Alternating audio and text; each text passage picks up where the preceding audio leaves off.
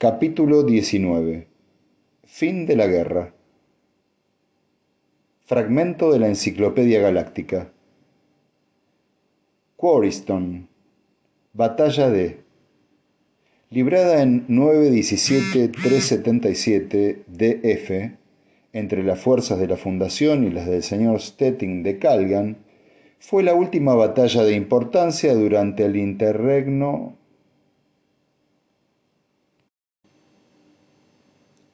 Joel Turbor, en su nuevo papel de corresponsal de guerra, llevaba su macizo cuerpo enfundado en un uniforme militar y sentía una relativa satisfacción. Disfrutaba encontrándose de nuevo en el aire y perdió algo de la fiera impotencia de verse envuelto en una lucha tribal contra la segunda fundación, en la excitación de otra clase de lucha con naves reales y hombres corrientes. Era cierto que la fundación no había cosechado victorias, pero aún así era posible enfocar la cuestión con filosofía. Al cabo de seis meses, el núcleo de la fundación continuaba intacto y el grueso de la flota seguía en pie de guerra. Contando los nuevos refuerzos desde el principio de la guerra, era casi tan fuerte numérica y técnicamente como antes de la derrota de Ifni. Y mientras tanto, se reforzaban las defensas planetarias, las Fuerzas Armadas recibían un mejor adiestramiento, la eficiencia administrativa se incrementaba y gran parte de la flota calganiana se dispersaba debido a la necesidad de ocupar el territorio conquistado. Por el momento, Turbor se encontraba con la tercera flota, en los bordes exteriores del sector de Anacreonte de acuerdo con su política de hacer de aquello una guerra de hombre de la calle, se hallaba entrevistando a Fennel Limor, ingeniero de tercera clase, voluntario. Díganos algo acerca de usted mismo, propuso Turbor. No hay mucho que contar. Limor movió los pies y una sonrisa tímida apareció en su rostro, como si estuviera viendo a todos los millones que indudablemente le estaban mirando en aquel momento. Soy de Locris, trabajo en una fábrica de coches aéreos. Soy jefe de sección y tengo un buen salario. Estoy casado y tengo dos hijas. Oiga, ¿no podría saludarlas por si me están escuchando? Adelante, amigo. El video está a su disposición. Oh, gracias. Hola, Mila. Por si me estás escuchando, estoy bien. ¿Cómo se encuentra Suni? ¿Y Toma? No dejo de pensar en vosotras y tal vez obtenga un permiso cuando volvamos a puerto. Recibí el paquete de comida, pero te lo he devuelto porque aquí tenemos nuestra ración y dicen que los civiles están un poco faltos de alimentos. Creo que esto es todo. La visitaré la próxima vez que vaya a Locris, amigo, y me aseguraré de que no le falte comida. ¿De acuerdo? El joven sonrió, agradecido, asintiendo. Gracias, señor. Se lo agradezco mucho. De nada. Díganos ahora, Usted es voluntario, ¿verdad? Claro que lo soy. Si alguien me provoca, no tengo que esperar a que me obliguen a luchar. Me alisté el día en que me enteré lo de Overmallow. Este es el espíritu. Sí, señor. ¿Ha visto mucha acción? Observo que lleva dos estrellas. Bah. El hombre escupió. Aquello no fueron batallas, fueron simples cacerías. Los calganianos no luchan, a menos que sean cinco contra uno o más. Incluso entonces se escabullen y tratan de atacar a las naves una por una. Un primo mío estuvo en Ifni, en una de las naves que escaparon, la vieja Iblim Miss. Dice que allí ocurrió lo mismo. Ellos atacaban con toda su flota y nosotros solo teníamos una división, y hasta que solo nos quedaron cinco naves, se escabulleron en vez de luchar. En aquella batalla dejamos fuera de combate al doble de naves suyas de las que perdimos nosotros. Entonces, ¿usted cree que ganaremos la guerra? Con toda seguridad. Ahora que no estamos retrocediendo con toda seguridad. Incluso, aunque las cosas no fueran muy mal, estoy convencido de que la segunda fundación intervendría. Contamos con el plan Seldon y ellos también lo saben. Los labios de Turbor se curvaron un poco. De modo que usted cuenta con la segunda fundación. La respuesta tuvo un tono de auténtica sorpresa. ¿Cómo? ¿Acaso no cuentan todos con ella? El joven oficial Tipelum entró en la habitación de Turbor después de la emisión del video. Alargó un cigarrillo al corresponsal y se empujó la gorra hasta la nuca. Hemos hecho un prisionero, anunció. ¿Ah, sí? Es un tipo estrambótico, pretende ser neutral, inmunidad diplomática, nada menos. Creo que no saben qué hacer con él. Su nombre es Palbro o Palver o algo por el estilo, y dice que es de Trantor. Ignoro qué demonios hace en una zona de guerra. Pero Turbor se había incorporado en su litera y olvidado por completo su interrumpida siesta. Recordaba muy bien su última entrevista con Darrell, al día siguiente de la declaración de guerra. Prim Palver, dijo. Era una afirmación. Tipelum dejó que el humo saliera por las comisuras de sus labios. Sí, murmuró. ¿Cómo diablos lo sabe? No importa. ¿Puedo verle? Por el espacio, no, no lo sé. El viejo lo tiene en su despacho para interrogarle. Todo el mundo cree que es un espía. Diga al viejo que yo le conozco. Si es quien pretende ser, cargaré con la responsabilidad. El capitán Dixil contemplaba incesantemente el detector de la nave insignia de la tercera flota. Ninguna nave podía evitar ser la fuente de una radiación subatómica, ni siquiera si permanecía como una masa inerte, y cada punto focal de aquella radiación era un pequeño destello en el espacio tridimensional. Todas las naves de la Fundación habían sido registradas y ya no quedaba ningún destello, ahora que habían hecho prisionero a aquel pequeño espía que pretendía ser neutral. La nave extranjera había causado un momentáneo revuelo en la cabina del capitán. Podía ser necesario un rápido cambio de táctica, pero por lo visto... ¿Está seguro de lo que tiene? preguntó. El comandante Zen asintió. Conduciré mi escuadrón a través del hiperespacio. Radio 10 parsecs, teta 268.052 grados, Phi 84.15 grados, retorno al punto de origen en 1330. Ausencia total, 11.83 horas. Está bien, ahora comencemos a contar con exactitud el espacio y el tiempo. Y el tiempo. ¿Comprendido? Sí, capitán, miró su reloj de pulsera. Mis naves estarán dispuestas a las 0140. Bien, dijo el capitán Dixil. El escuadrón calganiano no se hallaba todavía dentro del alcance del detector, pero no tardaría en estarlo. Había información independiente a este respecto.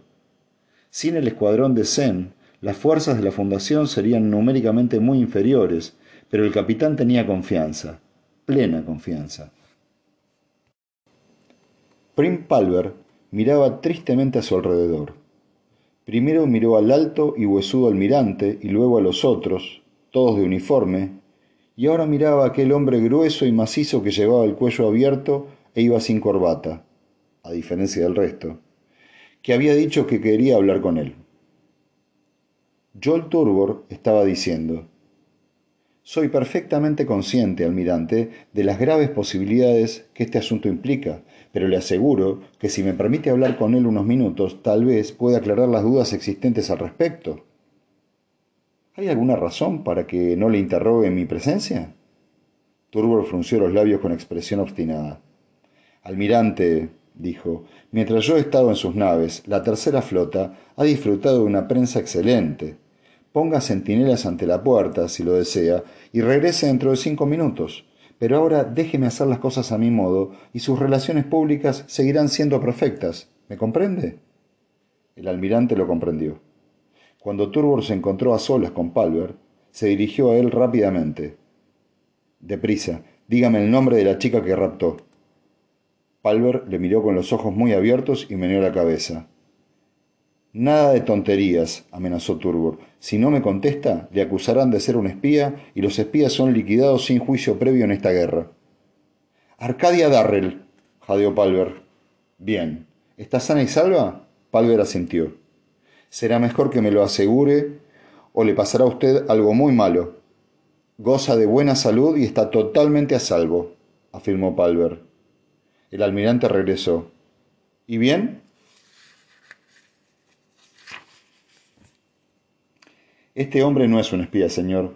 Puede usted creer lo que le dice. Yo respondo por él. ¿Ah, sí? El almirante frunció el ceño. En tal caso, representa a una cooperativa agrícola de Trantor que desea llegar a un acuerdo comercial con Terminus para la venta de cereales y patatas. Está bien, le creo, pero no podrá irse enseguida. ¿Por qué no? preguntó Palver con rapidez. Porque estamos a mitad de una batalla. Cuando termine, y suponiendo que aún estemos vivos, le llevaremos a términos. La flota calganiana, diseminada por el espacio, localizó las naves de la Fundación desde una distancia increíble y fue a su vez localizada. Como pequeñas luciérnagas en los grandes detectores del enemigo, se fueron aproximando a través del vacío. El almirante de la Fundación frunció el ceño y dijo, Este debe ser su ataque principal. Contemple la cantidad de naves, pero no podrán con nosotros, sobre todo si contamos con el destacamento de Zen. El comandante Zen se había despegado de, ellos horas antes, a la primera detección del enemigo. Ahora era imposible alterar el plan. Tal vez funcionara, tal vez no, pero el almirante estaba muy confiado, al igual que sus oficiales, al igual que sus hombres. De nuevo contempló las luciérnagas que lanzaban destellos y volaban en formación impecable como en un ballet de la muerte. La flota de la fundación se retiraba lentamente. A medida que transcurrían las horas iban virando con lentitud, obligando al enemigo a cambiar ligeramente de rumbo. En las mentes de los estrategas había un determinado volumen de espacio que debía ser ocupado por las naves calganianas. Las de la Fundación iban abandonando aquel volumen, atrayendo hacia él al enemigo. Las que volvían a salir de él eran atacadas repentina y furiosamente. Las que se quedaban dentro no sufrían ningún ataque. Todo dependía de la indecisión de las naves del señor Stetting de tomar la iniciativa o de su decisión de permanecer donde no eran atacadas. El capitán Dixil tenía su mirada glacial fija en su reloj de pulsera. Eran las 1310. Tenemos veinte minutos, dijo. El teniente, se encontraba el teniente que se encontraba a su lado asintió. Hasta ahora todo parece ir bien. Tenemos atrapado a más del 90% de sus naves. Si podemos mantenerlas allí... Sí, sí podemos. Las naves de la Fundación volvían a avanzar, muy lentamente, no lo bastante deprisa como para obligar a los calganianos a cesar en su persecución, pero sí con la rapidez suficiente como para desalentar su avance. Preferían esperar y los minutos fueron transcurriendo. A las 1325, el aviso del almirante sonó simultáneamente en 75 naves de la Fundación, que se acercaron con la máxima aceleración al grueso de la flota calganiana, que constaba de 300 naves. Los escudos calganianos entraron en acción y se dispararon los inmensos rayos de energía. Cada una de las 300 naves se concentraron en la misma dirección, hacia sus insensatos atacantes que avanzaban inexorable y osadamente. A las 1330, 50 naves bajo el mando del comandante Zen aparecieron de la nada en un único salto a través del hiperespacio hasta un punto calculado en determinado momento y atacaron con furia arrolladora por la retaguardia calganiana. La trampa funcionó a la perfección los calganianos poseían todavía gran número de naves, pero ya no estaban de humor para contarlas. Su primer esfuerzo fue para escapar, y la formación, una vez rota, se hizo aún más vulnerable frente al ataque de las naves enemigas. Al cabo de poco tiempo, la lucha tomó las proporciones de una caza de ratas. De las 300 naves calganianas, el grueso y el orgullo de su flota, solo unas 60 muchas de ellas en un estado casi irreparable, pudieron regresar a Calgan. La fundación había perdido ocho naves de un total de 125. Prim Palver aterrizó en términos en el momento álgido de las celebraciones. Le abrumó el holgorio, pero antes de abandonar el planeta habría cumplido dos objetivos y recibido un encargo. Los dos objetivos eran 1. La conclusión de un acuerdo por el que la cooperativa de Palver entregaría 20 cargamentos de diversos artículos alimenticios por mes durante un año a precios de guerra y gracias a la reciente batalla sin los correspondientes riesgos. Y dos, la transmisión al doctor Darrell de las cinco breves palabras de Arcadia. Durante un momento de asombro, Darrell le había mirado con los ojos muy abiertos y entonces le había hecho un encargo. Este consistía en dar una respuesta a Arcadia. A Palver le gustó.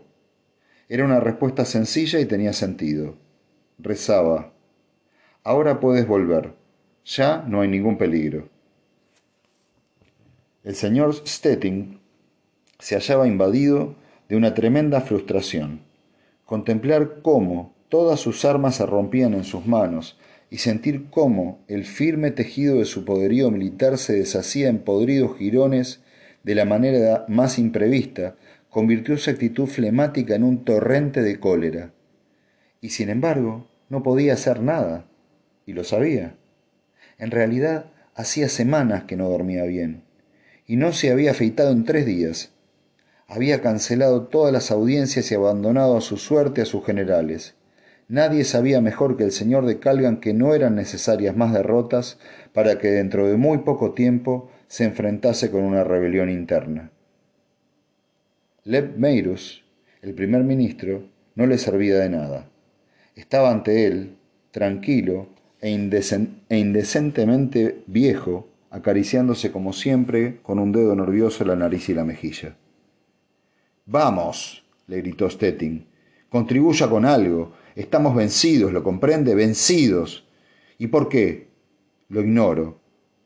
Ya ve usted, lo ignoro. ¿Acaso lo sabe usted? Creo que sí, repuso Meru con calma. Traición, fue la réplica pronunciada en voz baja como las palabras que siguieron. Usted estaba enterado de una traición y ha guardado silencio. Sirvió al imbécil a quien arrebaté la primera ciudadanía y está convencido de que podrá servir a la rata que venga a reemplazarme. Por su actuación le haré arrancar las entrañas y quemarlas ante sus propios ojos. Meirus permaneció impasible. He intentado mostrarle mis propias dudas, no una vez, sino muchas. Se las he gritado al oído, y usted ha preferido seguir el consejo de los demás porque halagaban más su vanidad. Las cosas han sido aún peor de lo que me temía. Si ahora tampoco quiere escucharme, dígamelo, señor, y me marcharé y a su debido tiempo serviré a su sucesor, cuyo primer acto será sin duda alguna la firma de un tratado de paz. Stettin le contempló con fijeza, mientras sus enormes manos se abrían y cerraban lentamente. Hable, estúpido anciano, hable. Le he dicho a menudo, señor, que usted no es el mulo. Puede controlar naves y cañones, pero no puede controlar las mentes de sus súbditos. ¿Es usted consciente, señor, de la identidad de su enemigo?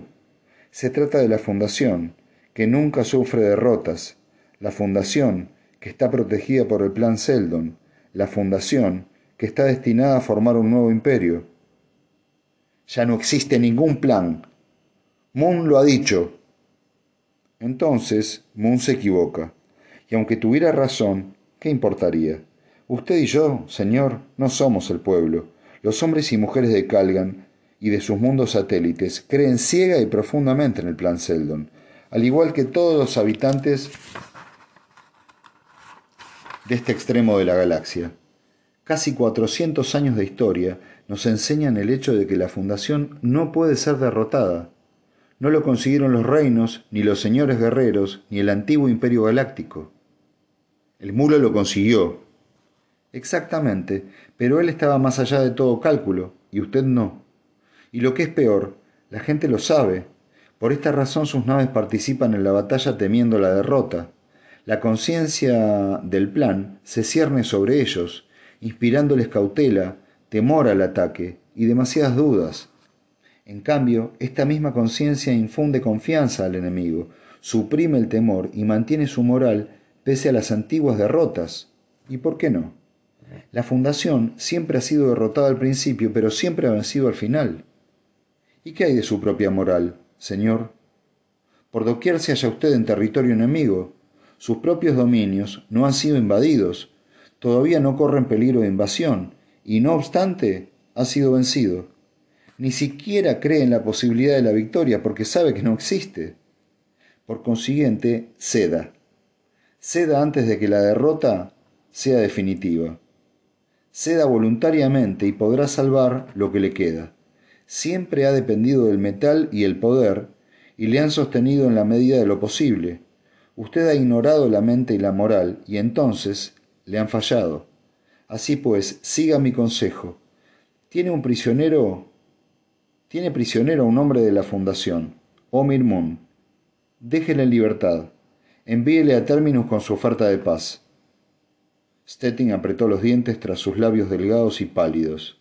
Pero, ¿qué alternativa tenía? El primer día del año nuevo, Omir Moon abandonó Calgan. Más de seis meses habían transcurrido desde que saliera de términos y en el intervalo una guerra había sido librada y perdida. Llegó acompañado, pero se marchó solo. Había venido como un simple ciudadano con motivos particulares y se marchó como un efectivo embajador de paz. Lo que más había cambiado en él era su antigua preocupación por la segunda fundación. Se rió al recordarla y se imaginó con todo lujo de detalle su revelación final al doctor Darrell, al energético y competente Antor, a todos ellos. Él lo sabía todo. Él, Omir Moon, conocía finalmente la verdad.